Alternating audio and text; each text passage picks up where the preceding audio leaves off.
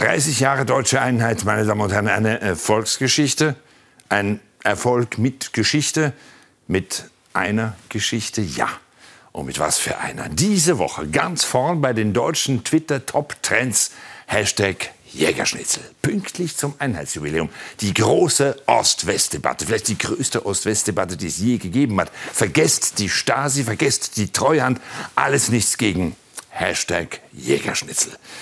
Beide Teile Deutschlands trennen Welten. Im Westen ist das Jägerschnitzel ein Stück plattgeklopftes Fleisch mit Panade und Pilzen. Im Osten eine gebratene und panierte Jagdwurstscheibe mit Nudeln und Tomatensauce. Ein Glaubenskrieg. Beide Lager stehen sich unversöhnlich gegenüber. Die im Westen sagen, die Ossis wissen gar nicht, was ein Schnitzel ist. Denen hat man ja auch drei Jahrzehnte einen lackierten Schuhkarton als Auto verkauft. Und die im Osten, die sagen, die Wessis sind gar nicht arrogant. Die wissen einfach nur nicht, was gut ist.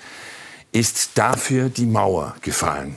Ja, denn was die Deutschen eint, ist ihr schlechter Geschmack. Sie wissen nur noch nicht welcher.